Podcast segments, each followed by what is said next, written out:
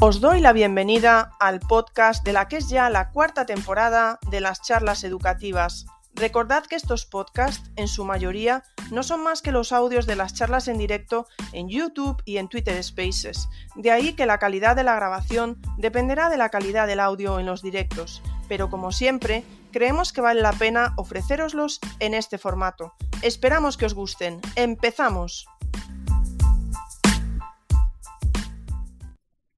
Buenas tardes y os doy la bienvenida a este nuevo space de vuestras charlas educativas.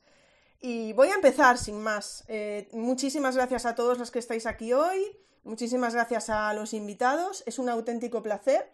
Creo que la verdad, mm, todas las charlas y los spaces que estamos teniendo septiembre y octubre, pues eh, son temas em, delicados, la verdad, ¿no? Yo creo que estamos tratando la atención a la diversidad desde unas perspectivas que, eh, bueno, no sé, es que no quiero, bueno, no, no voy a decir nada, ¿vale? Porque ya voy a, no, voy a meter la pata, ya quiero, no, no, no quiero empezar metiendo la pata, voy a intentar hablar hoy lo menos posible, a ver si así hay más posibilidades de que no meta la pata. Así que voy a, voy a empezar ya. Diré, este space se llama diversidad docente, así que en primer lugar me gustaría ah, pedir a mis tres invitados que se presentaran y que nos pudieran contar pues cuál es su relación con, la diversidad. Y bueno, doy la palabra en primer lugar a, a, la que llegó de última, que no se diga, a Laura. Vale, genial. ¿Empiezo entonces? Sí, sí, perfecto. Vale, pues bueno, yo soy Laura, eh, intento estar un poco activa en el Twitter sobre, sobre estos temas. Eh, soy profe de secundaria y de bachillerato, doy clases de historia y este año he empezado a dar clases en la universidad, que es algo que me hace bastante ilusión, la verdad. Y bueno, la relación que tengo con la diversidad es mm, porque yo misma soy discapacitada tengo una discapacidad del 35% y entonces, bueno, digamos que vivo en primera persona esta situación y, bueno, la enfermedad que tengo principal es el síndrome de Soren, que es un poco desconocido, pero bueno, ahí voy más o menos. Como es un poco desconocido, Laura, ¿nos, ¿nos cuentas un poco algo de él para poder hacernos una idea, hasta donde tú quieras, claro, por supuesto? Sí, sí, a ver, realmente es una enfermedad autoinmune y lo que produce es deshidratación. Deshidratación e inflamación, pues como todas las inmunes que llevan inflamación, pero el tema de la deshidratación es verdad que es un poco fastidiado porque, bueno, tengo que estar continuamente bebiendo agua y tener bastante cuidado con, con, con ese tema, porque produzco, en general produzco menos líquidos que el resto de las personas. Bueno, pues eh, sí, la verdad, eh, cuando, me lo, cuando estuvimos hablando un poco por mensajes privados, pues era, era una enfermedad que no conocía y bueno, vamos a ir a lo largo del space, nos irá contando más cosas Laura, así que doy paso en segundo lugar a Juanín, bienvenido. Hola, ¿qué tal? Bueno, pues nada, mi nombre, mi nombre es Juan, soy docente de primaria de un cole de aquí del Principado de Asturias del que también soy secretario, tutor, coordinador TIC y, demás.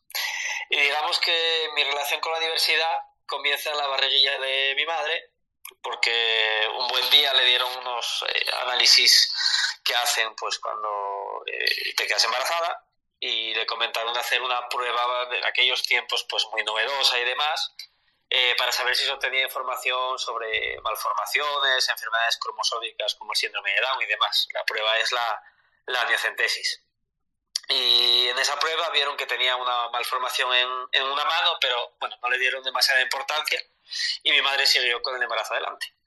Y resulta que lo que tengo es en, la mano izquierda eh, un dedo, el anular, tengo una falange menos. Y justamente el dedo de al lado, el corazón, a pesar de que tengo el, hueso, es como si se hubiera eh, soldado las dos falanges y solamente tengo una también no es algo demasiado, pues eso, llamativo, pero sí que pues puede a veces saltar a la vista, aunque sí que tengo algún amigo que ya de mayorcitos, pues eh, me cogió la mano y empezó a dar gritos y diciéndome que qué me había pasado y cuándo me había pasado y demás. Y por otro lado, también soy enfermo de Crohn, aunque bueno, eso lo supe ya de más mayor, aunque diría que la enfermedad lleva conmigo desde los 10-12 años. Es una enfermedad como pues similar a la de Laura, una enfermedad autoinmune del aparato digestivo y en mi caso pues la tengo en, la zona del ilion. Es donde se absorbe, por ejemplo, el, hierro y demás. Y entonces, bueno, ahí tengo eh, pues déficits de hierro, de alguna vitamina, como la B12 y demás. Pero bueno, vamos eh, sobrellevándolo y, y viviendo con ello, claro, no queda otra. Entonces, Juan, perdona que te diga, porque yo desde mi ignorancia, siempre que hablo con cualquiera, siempre parto de mi ignorancia, has dicho la enfermedad de Crohn que la tengo en la zona, es decir, ¿se puede tener en diferentes zonas? ¿O puede afectar Sí, a puede. diferentes zonas? Sí, puede afectar desde la boca hasta el ano en cualquier sitio, pues en el esófago, en el estómago, en cualquier sitio del cuerpo. Yo estoy operado de unos 60 centímetros de hilio eh, desde los 18 años, ahora tengo 33, y tengo que pincharme todas las semanas una medicación biológica en la barriga que lo que hace es, pues eso, eh, hacer que mi sistema inmune esté un poco aletargado. A pesar de ello, pues no suelo ponerme nunca malo, pasé el COVID hace tres meses y casi asintomático, con lo cual lo de autoinmune debe ser un poco hacia el Crohn, porque hacia el resto del cuerpo estoy como un poco igual. Pero sí, puedes tenerla en cualquier parte del cuerpo. Conozco gente que la pues que le dio en el, esófago, que es una parte bastante chunga.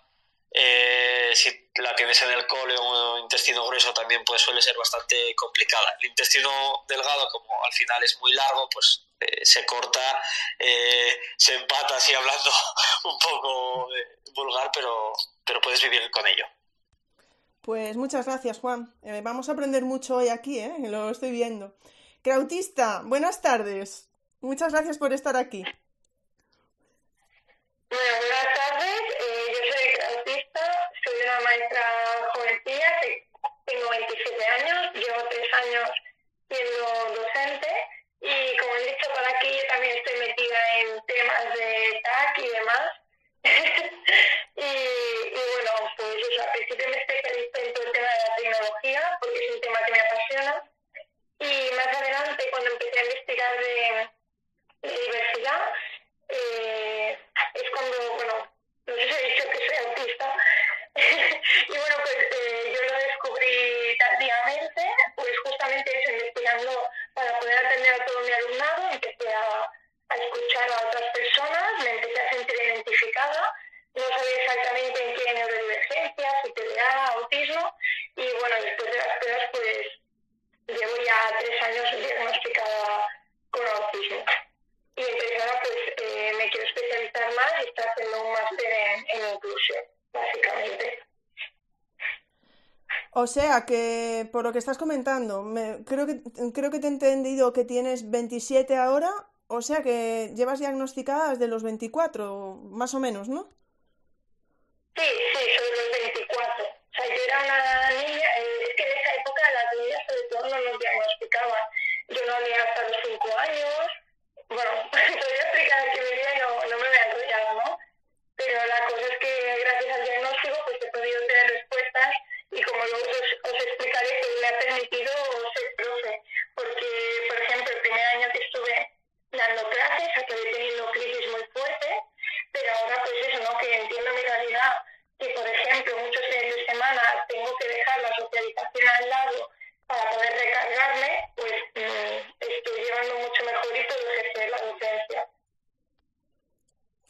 Bueno, no- si quieres prueba luego alejarte un poco del móvil a ver si se oye un poquito mejor.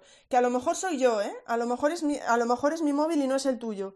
Que estaba pensando yo que, claro, el hecho de tener el diagnóstico te ha permitido como conocerte mejor, conocer tus reacciones y saber lo que necesitas para estar mejor, ¿no? Claro, es que me he movido de sitio, a ver si se me escucha mejor. Eh, tú piensas que al cuando te dicen de descansar o cuando tú estás mal, lo que te dicen es pues queda con amigos, ves a otro sitio.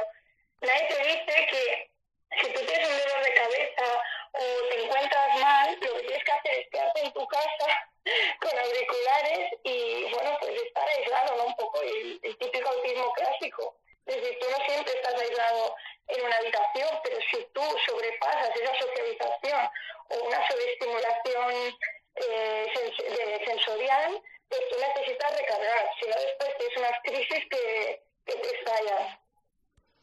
Muy bien, bueno, vamos a seguir hablando ahora de todo eso. Prueba luego igual, no sé si ahora probaste. Es que el problema no es la cobertura, ¿eh?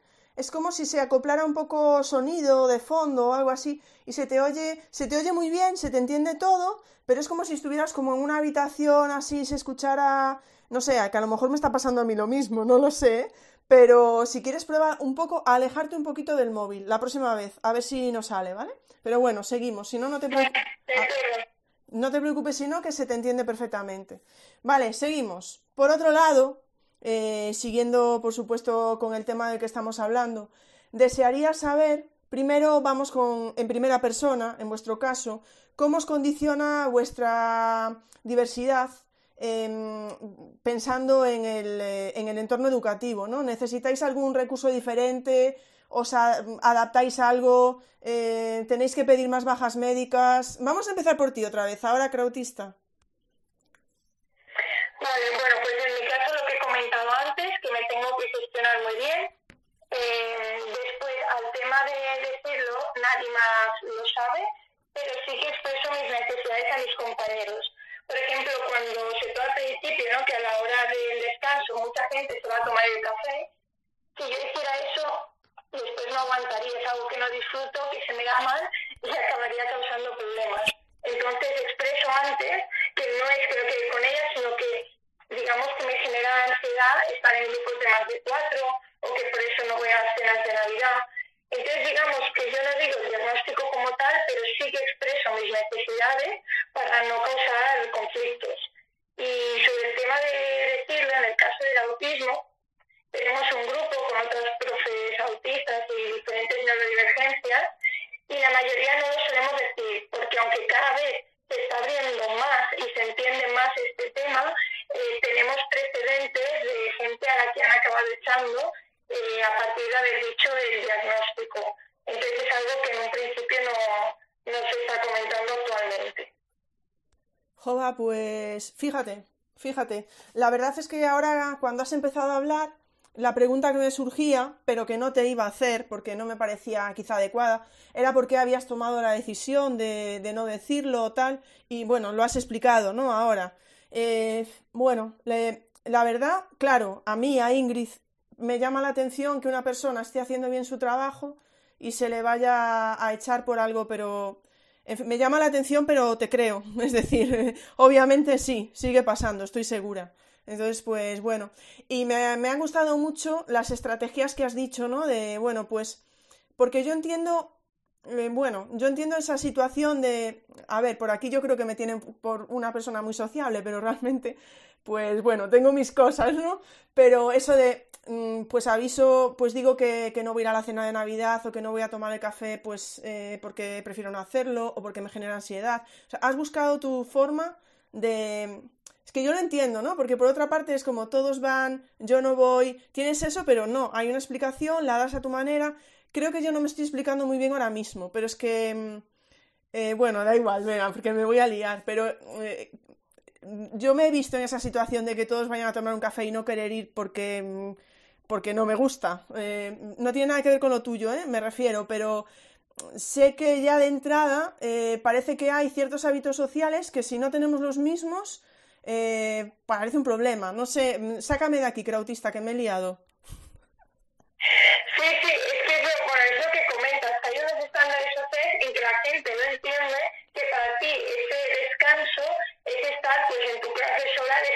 en vez de ir con ellas a charlar en grupo grande.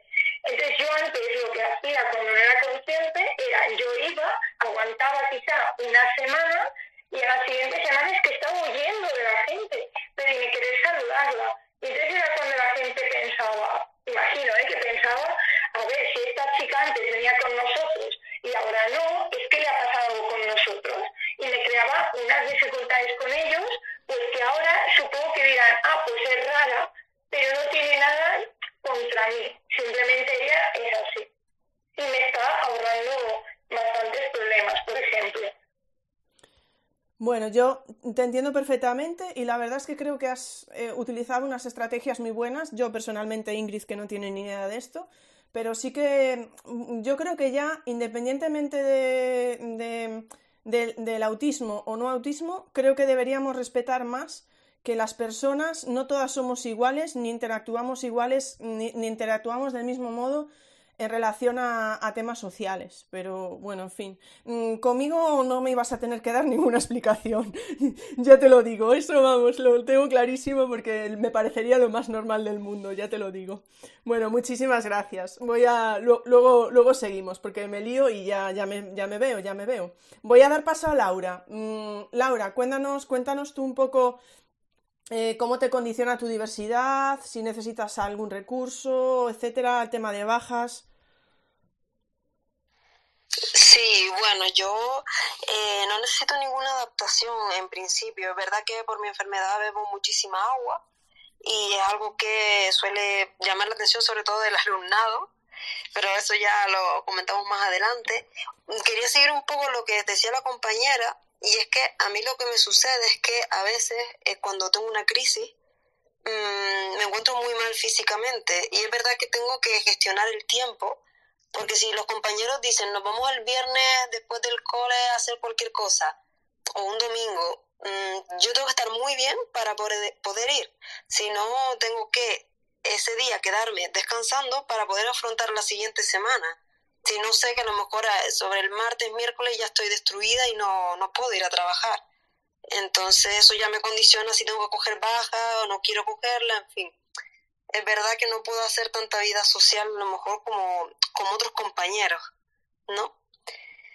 Y también algo importante que también hizo un comentario nuestra compañera es sobre el tema de, mm, antes de la pública he trabajado en centros privados me considero bastante curranta o al menos siempre intento quizás por esta condición esforzarme al 200% y es muy jodido, la verdad, porque voy a usar esa palabra, que cada año me iba a un centro distinto, privado. Al principio era una sospecha, hasta en el último centro en que estuve, que al menos tengo que darle las gracias a la dirección porque tú, fueron capaces de decir algo así. Y no me lo dijeron abiertamente, pero me dieron a entender que era el tema de la paja. Entonces, es cierto que siempre voy con miedo en el trabajo a decir que soy discapacitada porque sé que cuando trabajas para la pública no te pasa, pero siempre las instituciones privadas es darte cuenta que no vas a renovar el curso siguiente, aunque te esfuerces mucho más que otro compañero. Es casi como una declaración, vamos, una condena que ya tienes segura. Vaya, Laura, eso que estás comentando, eh, ¿fue una de las razones que te impulsó en poder ir a la pública? Sí, sí. A ver, empecé en la privada porque realmente fue las oportunidades que me fueron saliendo. El máster y, y me fue cuadrando así. Y, pero realmente hoy día me doy cuenta que solo podré trabajar en la pública. Yo ahora mismo estoy en dos universidades privadas, pero es, bueno, es teletrabajo. Mm, no es tan duro como en tener una crisis y tener que ir a trabajar todos los días y cumplir un horario y, y ser más estricto, ¿no? Pero sí es verdad que ahora mismo mm, no estoy muy bien de salud y soy consciente de que si ahora me llama a un colegio privado tendría que decir que no. No, claro. Vale, muchas gracias, Laura. Se me ocurre una pregunta, pero te la voy a, te la voy a hacer después, porque como queda otra pregunta por ahí, luego la, meto ahí. Eh, Juan, en tu caso, cuéntanos, eh, ¿algún tipo de adaptación especial, bajas que puedan ser más a menudo? Bueno, yo puedo contar como dos versiones diferentes, ¿no? Eh, si empiezo por el tema de la mano, o de los dedos más bien, eh, en su día, cuando iba al, cole, yo a mí mismo me hice una adaptación curricular significativa para poder tocar, entre otras cosas, la flauta. Porque eh, resulta que a mí me, me, gustaba mucho la música. En algún momento yo creo que eh, algún talento precoz o alguna cosa de estas tuve o fui. Y mis hermanos mayores, que ya empezaban pues en la antigua EGB a tocar más la flauta y demás, pues algún día yo la debí pillar por casa y yo me di cuenta que los dedos de mi mano izquierda no me llegaban para tocar la parte baja de la flauta y entonces pues cambié, invertí las manos y empecé a tocar eh, pues las tres agujeritos de la parte de arriba de la flauta con la mano izquierda. Esto debí de estar haciéndolo hasta que se dieron cuenta, como hasta quinto de primaria o una cosa por el estilo, hasta que alguien se, se fijó en mis manos y dijo, pero ¿qué haces tocando la flauta al revés? Pero a mí me servía. No solo me pasó con la flauta, también cuando empecé el conservatorio a tocar el acordeón, pues hice más o menos lo mismo. Eh, para tocar los bajos de la mano izquierda se suelen tocar con, eh, con los dos dedos que yo tengo aceptados y pues nada, me adapté a mí mismo y tocaba con, con los otros dos dedos. Y funcionó mientras no se dieron cuenta. Y en el caso del Chrome, pues bueno, es un poco diferente. Yo, por suerte, ahora mismo lo tengo bastante controlado, conozco mucho las cosas que puedo comer, conozco mucho mi cuerpo. Son 15 años eh, diagnosticado y, claro, eh, con una medicación y una pauta y un control, sobre todo mental, pues lo voy, lo voy llevando bastante bien. Es verdad que tengo mis ITVs, como yo lo llamo al médico, cada cuatro meses me toca ir a hacer sus análisis y demás y es verdad que puedo tener algún, pues algún episodio de faltar un día o dos alcoholes, nada grave, pero es verdad que eh, me pasa un poco como contaba Laura. Eh, suelo dar el 200% yo también y si falto un día alcohol, pues porque pasé la noche mala o el día anterior por la tarde estuve mala y, me encuentro cansado, pues lo suelo pasar bastante mal porque me siento culpable, es así, me siento culpable por algo que realmente no es eh, culpa mía, pero en fin, no sé, no sé si sabéis lo que quiero decir, que como si me fustigase a mí mismo por faltar al cole cuando no debería ser así, pero no me sale ser de otra manera, la verdad. Eh, fíjate, Juan, y a los tres, es que me surgen, me surgen dos, dos preguntas de lo que estáis hablando, ¿no? Por un lado, Juan, lo que estás diciendo tú y está diciendo Laura, eso de doy el 200%. Ese sentimiento de tengo que hacer más, ese sentimiento lo tenéis los tres. Bueno, tú sí, ya lo has dicho, Juan. Mm. Yo sí, yo sí. Y Laura y Krautista, ¿tenéis ese sentimiento como que... ¿Tenéis ese sentimiento de que vosotros tenéis que hacer más? O sea, porque os sentís vosotros... Totalmente. ¿Sí? Sí, sí, totalmente. ¿Y, y Krautista? Sí, sí, sí, además como yo tengo el tema que siempre tengo dificultades sociales, a la hora de dar clases como que intento hacerlo 300% para demostrar que, que, esas dificultades no, no, me impiden dar clase o tener clase con los niños o, o dedicar cualquier cosa, o con los padres también. Muchas gracias a los tres, pues... Jova, esto... A ver, no me llama la atención que tengáis ese sentimiento, pero siento un poco que lo tengáis, me refiero, ¿no? Porque yo creo que, sois profesores y ya está, y lo tenéis que hacer bien como los demás. Lo digo por vosotros, ¿eh? Ojalá se os pudiera sacar ahí de la mente ese sentimiento de, que tenéis que dar más porque, porque yo creo que no es así. Mm, no debería. Bueno, no sé lo que pensáis por aquí los demás, y ya lo diréis, pero, pero bueno, eso por un lado. Luego hay otra cosa. Eh, Juanín, una pregunta. Eh, cuando, cuando, cuando supieron en el conservatorio o con lo de la flauta, que creo que eso era en el conservatorio, cuando se, te está escuchando ahí, Juanín, em, el, el, cuando, cuando supieron en el conservatorio y tal que, que estabas como con, con, las manos cambiadas, eh, ¿tuviste que, te, dijeron que lo corrigieras?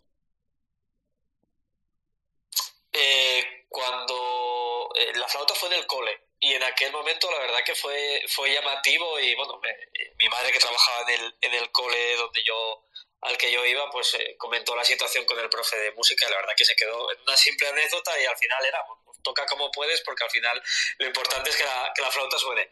En el conservatorio sí que fue un poco diferente porque es verdad que el acordeón, eh, la parte de los bajos exige eh, más adelante pues tocar con los cuatro dedos a la vez y en ese sentido sí que yo iba a tener una limitación total. Iba a llegar un momento en que no iba a poder seguir avanzando con el instrumento. Entonces me quedé ahí un poco estancado porque físicamente pues, eh, no tenía la suficiente fuerza en el, en el dedo anular para poder tocar lo que, lo que se pedía del grado medio. Vale, vale. Era por, por saber un poco cómo, cómo había, había evolucionado. Bueno, vamos a, vamos a seguir avanzando, la verdad, perdonad porque al final estoy hablando más de lo que debería, pero Vamos a avanzar un poco más. Hemos hablado de, cómo os adaptáis vosotros o las adaptaciones que necesitáis. Eh, me gustaría preguntar, ¿qué tal con los compañeros, con las compañeras en el centro? ¿Os sentís apoyados? Claro, aquí ya vamos a algo que Krautista dijo en su caso. Si todo el mundo conoce vuestra diversidad, vuestra, bueno, pues en este caso el autismo, os hacen preguntas, habláis abiertamente eh, sobre ello con los compañeros. Bueno, Krautista, en tu caso, ahora nos lo dirás. Voy a empezar por Juan en esta ocasión, pero dinos un poco eso, con los compañeros en el centro. Pues la verdad que lo de ahora pensándolo, dudo si todo el mundo lo sabe, porque es algo que ah, o yo tengo las manos así, manos arriba, o realmente no, no se aprecia, porque es, eh, por ejemplo, yo aprendí a, escribir a máquina hace muchísimo tiempo y uso el ordenador con total normalidad. Eh, por eso creo que hay compis que, que, lo de la mano puede que no lo sepan. Y en cuanto al Chrome, sí, eso sí, sí que lo saben. El día que falta, pues siempre recibo, recibo apoyo y mensajes y cuando vuelvo, pues todo el mundo me pregunta cómo estás, qué te siento mal o qué puede haberte sentado mal, porque eh, es verdad que según lo que coma puede estar condicionado pues las crisis y siempre me preguntan, pero salvo cuando vamos de cena o algún jaleo de estos, que yo siempre acabo comiendo algo diferente al resto, fuera de ahí es verdad que, yo me sí sí en el cole me siento me siento muy apoyado eh, por todos la verdad que sí y la gente te ha preguntado alguna vez algo más sobre la enfermedad eh, o para que le explicaras o ha mostrado interés en ese sentido pues sí pues el típico el antiguo comentario desde cuando lo, lo sabes cómo te lo diagnosticaron qué medicación tomas si la tomas todas las semanas o no eh, qué sientes cuando estás malo, eh, cosas así siempre, siempre te las pregunto porque al final pues el aparato digestivo suele haber gente pues, eh, pues que tiene celiaquías o alguna intolerancia a la lactosa o algo así y siempre se interesa un poco por saber por saber cómo funciona el, tu aparato digestivo y esa enfermedad porque incluso hay gente que, que intenta relacionarlo, meca, pues yo que me me siento mal algunas veces y no, no lo achaco a tal cosa, voy a ir a ver al, a mirar al médico, a ver si me hacen unas pruebas, a ver, no vaya a ser que, que tenga algo parecido a ti. Entonces, eso sí que me lo preguntan mucho. Sí, sí. Vale, vale, muchas gracias, Juan. Bueno, ya ves que te, voy, te dije, te voy a ir cambiando, Juanín, Juan, ya te lo dije, ¿eh? ya, yo ya te avisé. voy con, con Krautista, que bueno, yo creo que ya nos has dicho, ¿no? Que en el, en el cole no lo saben, si quieres añadir algo más de eso, te dejo, pero tenemos una pregunta para ti, Krautista. Esto parece como la carta de la tele. O sea que si quieres te dejo que me comentes algo de esto que ya has comentado y te hago la pregunta. Sí, más que nada también añadir que sí que ha habido una compañera que lo llegó a saber, porque cuando se dice a los colegios yo vi que ella era discapacitada,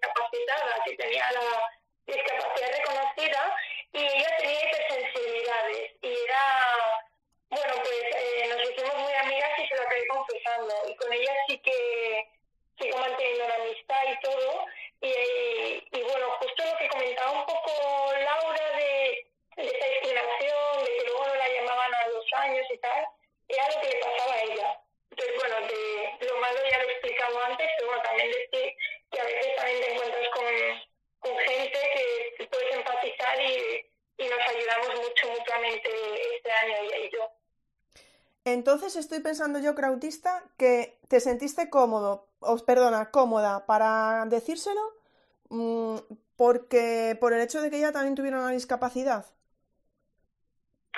Sí, es decir, bueno, el hecho de que tuviera discapacidad y yo fui eh, tramando amistad y veía eso que las dos coincidíamos en hipersensibilidad, cuando estábamos en la sala de profe apagaba las luces, estábamos cada una con su casco y me sentía muy cómoda con ella y de hecho, aunque la discapacidad la tenía por una enfermedad que era la que hacía visible, eh, con el tiempo me confesó que tenía una neurodivergencia también. Es decir, que al final pues también había como un feeling entre nosotras que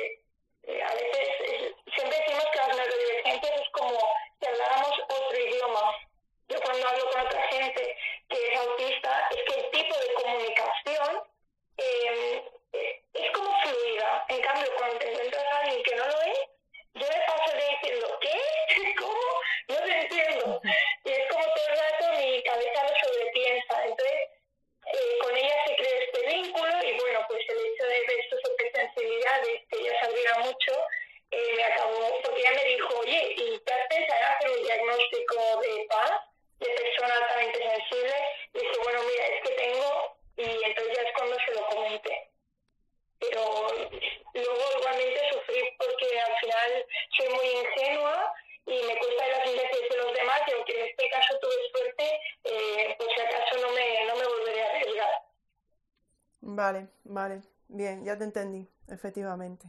Bueno, pues te voy a hacer una pregunta que nos deja por aquí Bego Carramolino. Bueno, espero haberlo dicho bien, Bego. Podía haberme quedado en el nombre y me hubiera sido más fácil. Dice, mm, por algo que comentaste, Krautista, dice, me gustaría saber en qué consisten las crisis de un autista. ¿Cómo detectas que empiezas con una? Y si eres docente, ¿cómo haces para aislarte cuando lo necesitas? Vale, a ver si me acuerdo. Empezamos por partes, ¿vale? Si me viene alguna pregunta, te la recuerdo. Primero, hay dos tipos de crisis en el autista. Una es el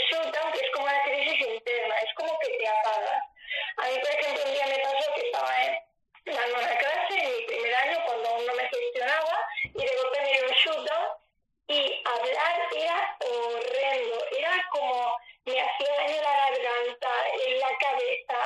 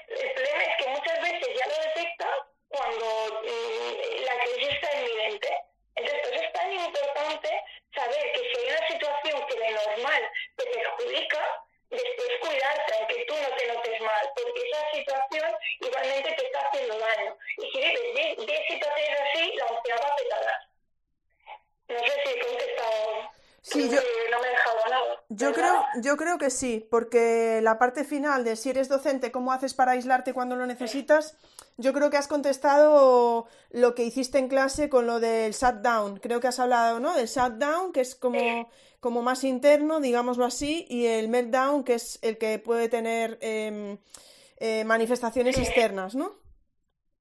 Sí, también hice una vez que estaba a punto de una crisis con esta chica, que era mi amiga profesora, nos encerramos en una clase, entre clase y clase, y bueno, pues tuve lo que se llama letear, que son steamings, eh, que son como movimientos más bruscos y nos ayudan a, a, gestionar esa ansiedad. Entonces ella pues, me ayudó a que nadie más lo viera, a que yo pudiera estar tranquila y entonces luego ya pude ir y, y aguantar lo que me quedaba de clase. Vale, muy bien. Bueno, yo la verdad es que por lo que tal y como comentas, Krautista, noto que tienes bastante, aunque me das, aunque dices ¿no? que las crisis llegan y que casi, digamos, entre comillas, que no se ven venir, pero sí que me da la sensación de que gestionas muy bien, vamos, que ya tienes bastante, que lo gestionas muy bien. vamos a dejarlo ahí, tienes tus estrategias, etcétera, para, para gestionarlo, que supongo que será mucho mejor desde que tienes el diagnóstico, ¿no? Sí, sí, es que claro, yo esto no me hubiera imaginado nunca, ya te digo que, que haya cosas que me hagan mal o me desgaste. Entonces, a partir del diagnóstico y terapia, pues ha sido lo que me han dado estrategias para poder llevarlo. O sea, yo ahora mismo sin diagnóstico soy consciente que no podría estar ejerciendo y estaría con una baja por ansiedad. Muy bien, pues muchas gracias. Bueno, ha nombrado Krautista justo eh, la palabra terapia.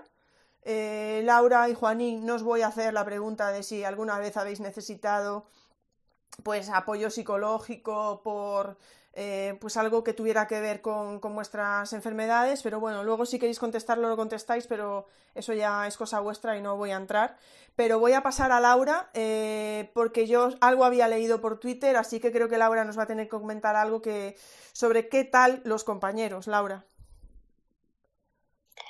Eh, sí, bueno, la verdad que con los compañeros mm, muy poco lo han sabido, muy poco se los he dicho. Me he tenido que sentir muy cómoda, como acaba de decir la compañera. Mm, no necesariamente han sido discapacitados, sino a lo mejor un compañero con el que tienes más buen feeling, con el que empiezas a comentar cosas de clase y notas que, que te entiende y que tú le entiendes y entonces, verdad que con ellos sí lo he hablado y siempre me he sentido muy apoyada y, y muy bien porque los he elegido mm, con cuidado, ¿no? Pero sí es verdad que una cosa que me parece súper importante de cara a las personas que nos están escuchando, ya sean otros profes o, padres o quien sea, ¿vamos? es el tema de los comentarios que hacen cuando no saben que eres discapacitada. Por ejemplo, en mi caso, a menos que te fijes muchísimo que bebo agua, mm, no vas a saber que soy discapacitada. Entonces, comentarios de compañeros por ejemplo, a la hora de criticar a otro compañero que sí es discapacitado y que se ve muy evidentemente, hacer comentarios en la sala de profe o en el departamento, tipo, claro, es que este tío, eh, como es discapacitado, lo tiene más fácil para aprobar las oposiciones. Pues a mí eso, la verdad que me destroza, es algo que es como quitarnos el mérito que, que al final la oposición tenemos que estudiarlas todos es me parece súper cruel hacer ese tipo de comentarios y, eso sí me ha pasado bastante sin saber los que me lo estaban contando a mí que yo también soy discapacitada. Eh, no, sé qué comentar a, eso. es que me has dejado así un poco... Eh, voy a pasar a otra. Es que me has dejado... No sabría qué comentar a eso, porque mm, efectivamente creo que ese comentario Em, está totalmente fuera de lugar. Entonces no sabría. Voy a, voy a, retomar por aquí un comentario que pone Gabriela que dice, mm, por ejemplo, en la universidad, dice, sobre todo si no eres fijo, es muy difícil conocer a los compañeros. Nos avisan de la diversidad en los alumnos, pero no en los docentes. Podría ser un primer paso para ayudarnos entre todos. Bueno, yo no sé ahí, eso creo que daría para un debate dominguero, ¿no? Porque, por ejemplo, ahora aquí eh, pues tenemos a dos personas, a Crautista y Laura, que deciden que prefieren no comentarlo. Tenemos a Juanín, que sí lo ha comentado, ¿no? Pero Laura y Crautista lo ha comentado con alguna persona en concreto y, y y Laura, em, o sea, Juanín que sí que lo ha comentado, pero Crautista y Laura con alguna persona en concreto, pero bueno, ya sabéis que siempre me lío porque estoy mirando las preguntas, los comentarios y todo a la vez. En fin, está habiendo comentarios muy interesantes con lo de las charlas educativas, ¿eh? ya os lo digo, no, estamos, no estoy poniéndolos todos, obviamente porque no nos da tiempo. Hay una pregunta de Elia, pero creo que esa pregunta de Elia ya nos lleva a la pregunta que tenemos a continuación. Entonces la voy a hacer, eh, la voy a hacer, pero ya la podéis contestar como, como parte de la siguiente, ¿vale? Porque Elia nos dice si algún alumno o alumna se ha dado cuenta de vuestra capacidad y si es así, cómo ha reaccionado.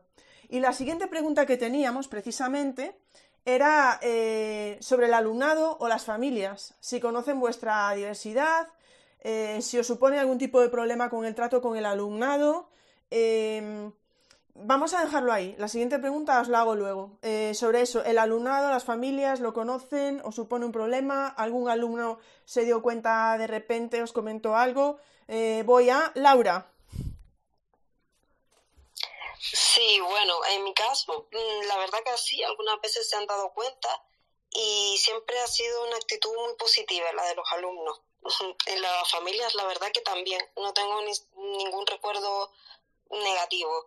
Es más, quería acordarme de, de contarles que me pasó hace muy poquito, el año pasado, con una clase primero de la ESO muy habladora, muy, muy habladora, yo ese día tenía una crisis brutal, no quería cogerme la baja, estaba ahí aguantando como podía. Y de repente uno de los alumnos de la primera fila me preguntó que qué me pasaba. En ese momento, mm, no sé por qué, me salió y se los conté. Y de repente la clase se quedó totalmente en silencio y se portaron de maravilla, mm, nada de gritos, empezaban a levantar la mano, algo que era milagroso porque era un primero de la ESO muy jodido. Y, y para mí fue súper emocionante, mm, porque tenía miedo de decirlo y de repente ver esa reacción fue increíble. Y después sí lo he comentado también en alumnos mayores, en segundo de bachillerato, y también una actitud muy positiva y me han facilitado mucho, la verdad. Pues perfecto, una buena experiencia entonces. Eh, ¿Tenía en segundo lugar a Juan? Pues a ver, lo de la. Al revés que, los compis, eh, el alumnado sí que se da cuenta, ¿no? Son más de, fijarse en esos detalles y, por ejemplo, en el caso de la mano, sí que alguna vez me lo tienen preguntado. Eh, al tener que poner muchas veces contraseñas en portátiles y cosas de estas, pues eh, se nota mucho más. Y yo se lo explico, pues igual que os lo he contado, ¿eh? la misma historia de, de, mi madre, porque realmente fue así, y se lo cuento tal cual y lo toman con, con total naturalidad. Y en el caso de, del Chrome, claro, yo pues falto una semana antes de ir a, a, la revisión, pues tengo que ir a sacar sangre y todas esas cosas, y luego falto otro día para ir al, al médico y lo comento con ellos, siempre, siempre lo comento con ellos. La verdad no sé si tratarlo de esa manera, por hilarlo por con lo que preguntas, preguntaste antes, Ingrid, de, de, la terapia y demás, quizás el haberlo aceptado de esa manera y, transmitirlo así me ha ayudado mucho a, poder con ello y a superarlo, por supuesto. Y con las familias exactamente lo mismo, claro, al, al transmitir solo al alumnado, pues llega también a las familias. Quizás eso también me ayuda muchas veces a, a ponerme en el lugar, a ese sentimiento de empatía cuando el alumnado no quiere venir al cole, le duele la barriga, siente nervios y demás, porque muchas veces me ocurre a mí. Y quizás eso me ayuda a, a empatizar con ellos y a ponerme en su, en su piel, por supuesto. Vale, efectivamente. Bien, voy a volver ahí luego ahora a lo de la, a lo de la empatía, porque lo había dejado por ahí pendiente para, para comentároslo, pero voy a, a Krautista. Eh, en tu caso, el alumnado pues nota algo, las familias. A ver, yo de esto tengo poca experiencia porque siempre he sido especialista y este año es el año pasado estaba máximo dos horas con cada grupo y realmente no se dan cuenta. Pero sí que me da cuenta que este año algo que supongo que no le hacen a otros profes es que a veces me, me tratan como que soy demasiado ingenua y me, y me explican situaciones sociales. Y bueno, me hace un poco de gracia a ver, me, me queda un poco como diciendo, bueno, es que esto lo tendría que decir yo, no tú, ¿no? Pero es como que me vienen, me explican las cosas y me resulta un poco curioso. Es que no lo sé. Sí que estoy conectando mucho con el alumnado, especialmente el neurodivergente, y estamos empatizando mucho. Y con las familias lo mismo. He hablado ya con varias y todas me han comentado que esos alumnos especialmente están contentos conmigo en clase, porque algunos que tampoco te lo expresan claramente, ¿no? Pero no, para mí es maravilloso el, porque los entiendo yo creo que en otro sentido y. Es que, bueno, había dejado esa pregunta aparte, aunque os la había metido en el mismo bloque, ¿no? Pero bueno, lo, lo había comentado Juan, pero voy contigo, Krautista. En ese sentido, ¿crees que el hecho, eh, pues, eh, el hecho de ser autista en tu caso, hace que, que puedas, eh, que puedas entender mejor, y creo que, bueno, ya lo has dicho de algún modo, ¿no? Que puedas tener, pues, mayor sensibilidad con el alumnado que tiene algún tipo de dificultad en el aula. Sí, totalmente. Por ejemplo, tengo un alumno autista que un día no vino porque no se encontraba bien por, bueno, pues por sobrecarga. Y cogí, le, le, le hablé con los padres, le mandé para que no se perdiera todo. Y hay otras profes que me dijeron, ¿para qué haces eso si no vale la pena, me dijeron, porque como se, iba, como se perdía, como el niño que, como se dice, ¿no? Está en su mundo y en vez de traerlo aquí e intentar que recoja, pues lo dejan allí abandonado, ¿no? Y entonces, bueno, yo creo que sí que tengo sensibilidad o, eh, por ejemplo, este mismo alumno, pues a veces le hablo y él no me habla a mí, pero él sí me habla, o sea, él cuando necesita algo viene y me habla, pero si yo intento comentarle algo, no tiene vínculo suficiente conmigo como para contestar o tener un minimotismo y dejo su espacio. Eh, y mucha otra gente lo que hace es como entenderlo como una, una falta de respeto, ¿no? Que no te conteste porque si de normal habla, porque en ese momento no te va a hablar. Y bueno, yo creo que eso son pequeñas cosas. El hecho de otro tipo de neurodivergencias que quieren hacer amigos a cualquier precio, aunque esto realmente les esté haciendo la vida imposible son muchas situaciones que, que tú has vivido y, bueno, pues yo creo que entenderles te hace, te hace mejorar y las familias también están contentas. Bueno, en, en tu caso, Juanín, eh, también estabas comentando que podías entender mejor cuando los alumnos faltaban a clase. Ay, sí, que eso, por ejemplo, que de normal mucha gente se queja de que un alumnado no venga a clase, en plan, si ya va perdido, pues si no viene a clase va más perdido. Pero en cambio entiendo que ese niño quizá ese día necesitaba parar por sobrecarga sensorial o, o social y que eso le va a ayudar luego hasta los días siguientes mejor.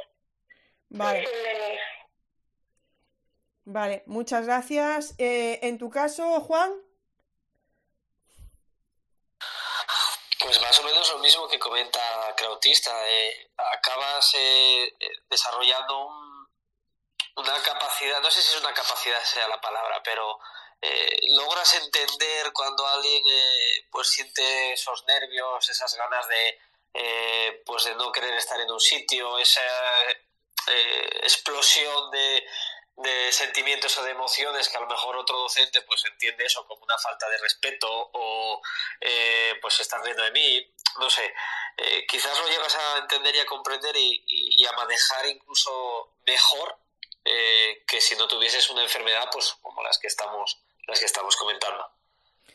pues muchas gracias. En tu caso, Laura, eh, ¿también notas, notas este tipo de sensibilidad especial hacia las dificultades que puedan tener los alumnos?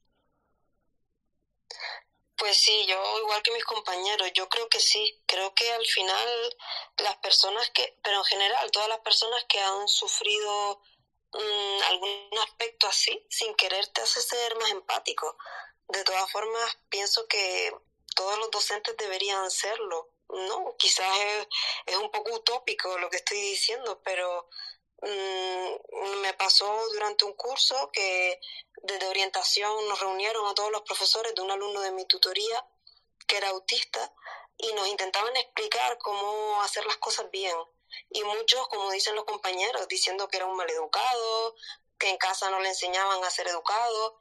Y yo alucinaba un poco porque al final mm, yo creo que no solo estar enfermo para entender a otros enfermos, creo que es una cuestión de empatía, porque todo el mundo tiene problemas y no sabemos lo que hay en cada casa, ¿no? Entonces un poco abrir la mente por ese lado. Totalmente de acuerdo con lo que estás diciendo, Laura. Totalmente. Eh, me parece que debería ser así. Teníamos una pregunta de María que ya habéis contestado, que era sobre la relación con los padres. De todas maneras, si ha quedado en pendiente, luego lo, lo decís. Y antes de pasar a la última pregunta que teníamos, eh, hay una pregunta de Alicia Zamorano que dice, ¿no creéis que visibilizar vuestras características y necesidades sin nombrar el diagnóstico, supongo un poco en la, línea de Krautista a lo mejor, ¿no? Ayudaría a entender mejor ciertas situaciones que se pueden dar. Yo digo que padezco migrañas y bajadas de azúcar y cómo actuar en caso de que me pase en el centro. Pues bueno, eh, pues empezamos por ti, Laura, ahora, venga. Pues sí, yo creo que, que sí. Eh, yo realmente donde me he sentido cómoda en la pública, tengo que decirlo, porque realmente mi, mi plaza es de discapacidad, entonces, aunque eso es algo secreto, pero al final, no sé, te sientes como que es más legítimo tu puesto. En cambio, cuando he trabajado eso en una privada, tenía como miedo a decirlo y estaba mucho más angustiada. Y es verdad que con los años, pues me he, he aprendido a aceptarme a mí misma y creo que es verdad que si lo hablamos abiertamente, seguramente nos, nos van a comprender mucho mejor. Eh, Juan. Pues a ver, yo es que siempre, siempre he trabajado en la pública, entonces a lo mejor, claro, eh, puedo entender lo que dice, lo que dice Laura. Eh, quizás en, en, según qué situaciones, pues eso, pedir X número de bajas o ir abiertamente contando tengo esta enfermedad eh, y demás, igual es un poco, pues eso, tienes que andar con, con pies de plomo. Pero fuera de ahí, yo en mi experiencia personal, el, contar lo que te pasa ayuda a que el resto te entienda. Es decir, eh, yo si falto un día al cole, todo el mundo sabe que es como, vale, y Juan por la noche debió de pasarlo fatal, debe estar muy malo para él no venir al cole. Quizás por eso, ¿eh? porque también la gente nota que, que tú siempre das el 200% cuando vas a trabajar. No sé si, si va por ahí los tiros de la pregunta, si me explico, pero, pero eso es lo que, lo que pienso. Te explicas, Juan, perfectamente. Eh, perfectamente os habéis explicado los dos. Y Krautista, pues esa misma pregunta para ti. ¿Crees que visibilizarlo de algún modo puede eh, ayudar a entenderlo mejor, etcétera? Sí, yo creo que sí que es un a mí, por ejemplo, me encantaría hasta poder decir el diagnóstico y ser y todo, pero creo que hasta el momento eso puede ser peligroso en cierta medida y de momento yo más que por visibilizarlo al final lo hago por mí. ¿Por qué? Porque al final la persona que te quiere ayudar le da igual eso, que ya el diagnóstico, que ya está dificultad, eh, te, va, te va a apoyar. Porque yo, por ejemplo, tengo hipersensibilidad a la hora de comer y un día lo expliqué a una compañera y acto seguido hizo un chiste. Es decir, a esa compañera le da igual que dijera que fuera autista, eh, que tenía hipersensibilidad o que es decir, eh, no sé si va por ahí un poco la pregunta, pero que al final yo creo que va en la persona y que no es tanto la carga en nosotros de visibilizarlo, sino al final un poco de, bueno, de sobrevivir o de lo que tengamos que explicar un poco.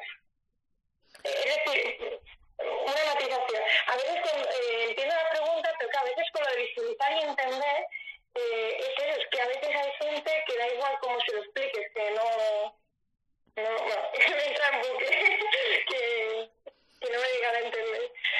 Sí, sí, yo creo que sí, efectivamente. Eh, Laura, por un lado, dice que todos deberíamos ser empáticos, quizá más siendo docentes, pero yo ya lo, se podría extender, ¿no? Ojalá todos fuéramos empáticos en general, no solo los docentes, ¿no? Pero sí que es verdad que, mm, que va a haber otras personas, como dice Krautista, que da igual, es que aunque se lo pongas por escrito, con un altavoz o lo que sea, iba, iba a dar igual, pero bueno. Pues voy a pasar a ti de nuevo, Krautista, o sea, no voy a pasar a nadie, voy a seguir contigo. Y a ver si nos podéis dar algún consejo, alguna recomendación para docentes que se puedan encontrar en alguna situación parecida. Pues algún consejo para el trato con el alumnado, con el resto del profesorado o con las familias. Es decir, profesores que no son discapacitados, ¿no? Te refieres con alumnado, profesorado, demás discapacitado, ¿verdad? Eh, bueno, a ver, puedes llevarlo por donde quieras. Yo pensaba más en profesores que pudieran tener algún tipo de, diversidad, pero imagínate que estén empezando. Bueno, que tú ya llevas unos años, ¿no?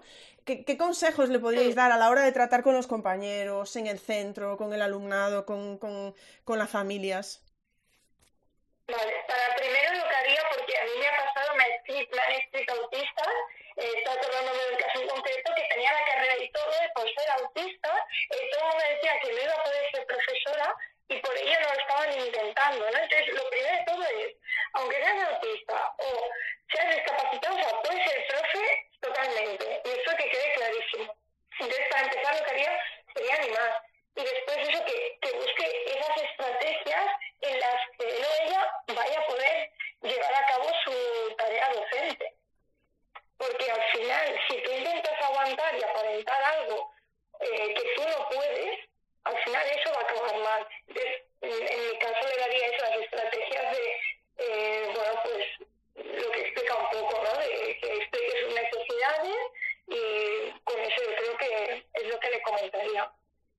Pues a mí me parecen muy buenos consejos. Sobre todo, obviamente, eh, lo primero que has dicho, que por ser autista, por supuesto que puede ser profesor y a lo mejor incluso, como pasa en tu caso, un profesor, una profesora con una sensibilidad pues más grande y a lo mejor pudiera ser, ¿eh? no digo que los demás no podamos, ¿eh? pero que te pueda ser más fácil entender a, a, ese, a ese alumnado neurodivergente. Así que todos profesores, venga, ánimo. Vamos con, con, no, con Laura, a Laura, eso. Eh, Laura, ¿cuál sería tu consejo para esos profesores que puedan estar empezando, que tengan algún tipo de diversidad y puedan tener dudas al respecto de cómo comportarse o cómo decirlo o cómo comunicarlo?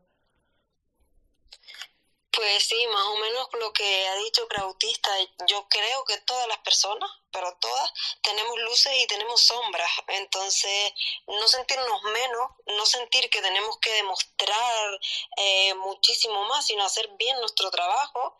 Y seguramente, aunque a lo mejor en algunas cosas estamos más flojillos, pues vamos a estar más fuertes en otras, pero como todo el mundo, es un poco creer que somos capaces y, tirar hacia adelante y, echarle ganas, por supuesto. Sí, estoy completamente de acuerdo contigo. Me gusta que estáis dejando ahí un mensaje muy positivo. Bueno, a ver ahora, Juanín, no sé si vas a. Yo creo que por, por, el, por el ritmo que hemos llevado, por, por, por donde ha sido, también va a ser un mensaje positivo. Pues sí, eh, tampoco quiero saltar al libro de, de, pues, de, autoayuda ni nada por el estilo, pero quizás eh, el, aceptarte a ti mismo, el, convivir, el escucharte, el que los demás formen parte también de ello, yo creo que es también más sencillo, quizás por, porque trabajo en primaria, ¿eh? no lo sé en secundaria, pero quizás el, el alumnado eh, de primaria le transmites, pues tengo una enfermedad, me pasa esto, me pasa lo otro, y ellos acaban pues entendiendo el porqué de muchas eh, circunstancias que te pueden pasar en, el día a día o a lo largo del curso.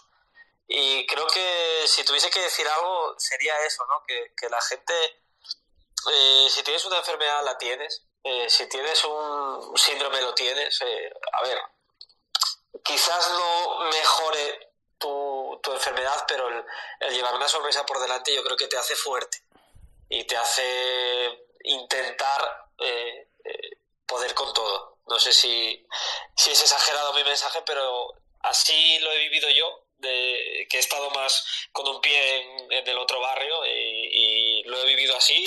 Eh, eh, como se suele decir en Asturias, he juntado un huevo con otro y he tirado para adelante. Yo creo que, es donde está un poco el, tema de, de tener una enfermedad, básicamente. Me encanta, no, no conocía esa expresión, pero me gusta mucho.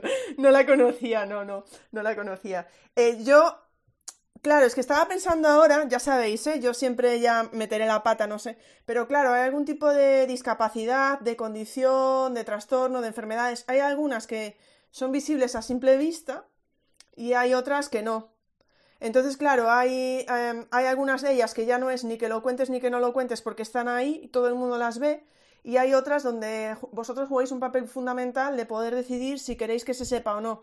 Lo está comentando Neuroaleatorio, que estuvo en un space anterior em, sobre, sobre autismo también, autismo, CEA, TEA, mm, bueno, como queremos, como cada uno quiera denominarlo, y decía la difícil pregunta de si se debe hacer visible una discapacidad. Aún existen muchos estigmas, sobre todo si se lo cuentas a la persona equivocada o que lo usen en tu, en tu contra. Y, pero dice, por otro lado, si aciertas al contarlo, te, quitas eh, la carga de tener que poner excusas, por ejemplo, estaba comentando.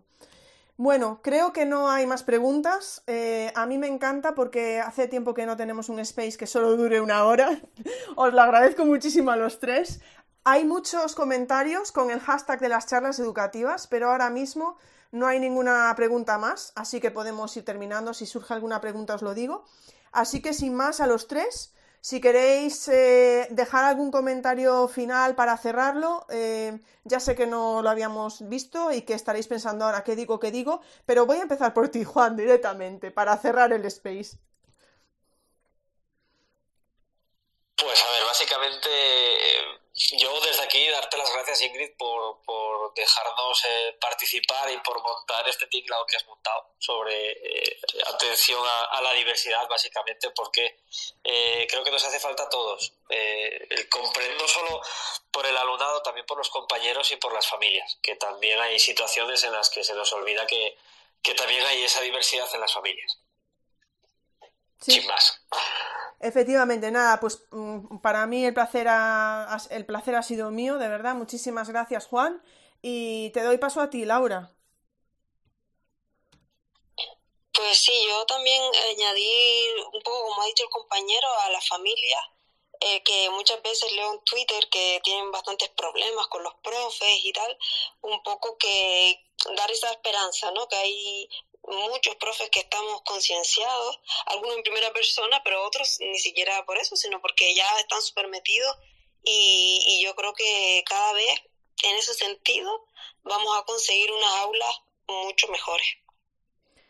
Muchísimas gracias, de verdad. Es que estáis dejando unos comentarios y unas frases. Ahora no me refiero a las charlas educativas, ¿eh? me refiero a vosotros tres, a Cautista, Juanín y Laura.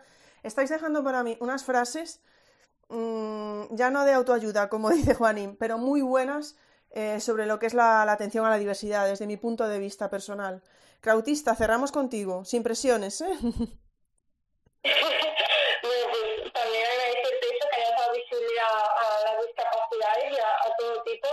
Y a mí me gustaría eso, aparte de animar, recordar eso, que hay muchísimos profes neurodivergentes, eh, porque hablamos y los conozco y bueno, es curioso, ¿no? Que muchos acabemos en la docencia y eso, aparte de alumnos, yo por ejemplo en mi clase tengo casi entre un tercio y un cuarto de diagnósticos que fueron del año pasado, pero es que antes de que tengan ese diagnóstico, esos niños ya necesitaban eh, de esas ayudas antes de tener un papel. Y por último, eso, pensar que si tenemos tanto alumnado neurodivergente con discapacidad, en, eh, puede ser que las familias también. Y cuando redactamos mensajes, pues también está bien pensar en ellos.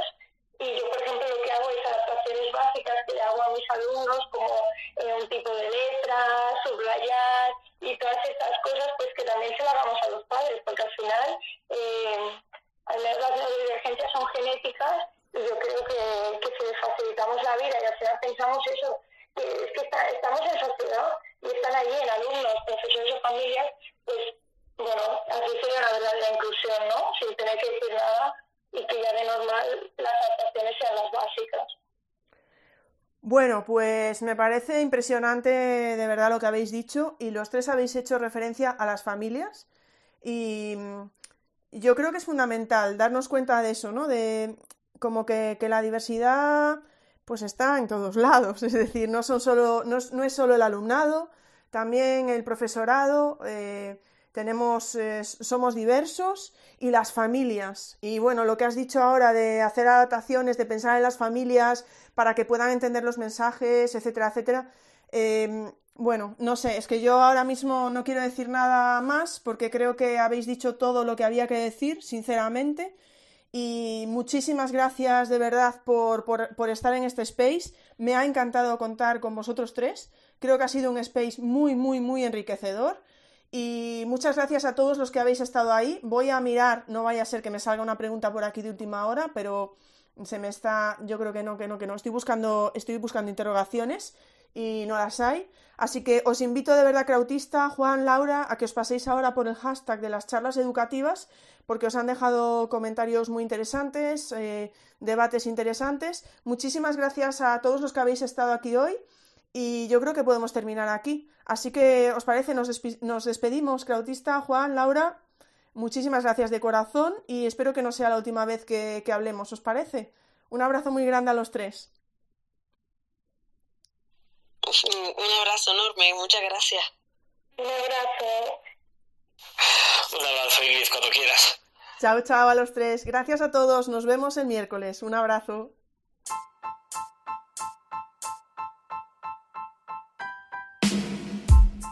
Muchas gracias por escuchar este podcast. Si te apetece, nos vemos en el siguiente.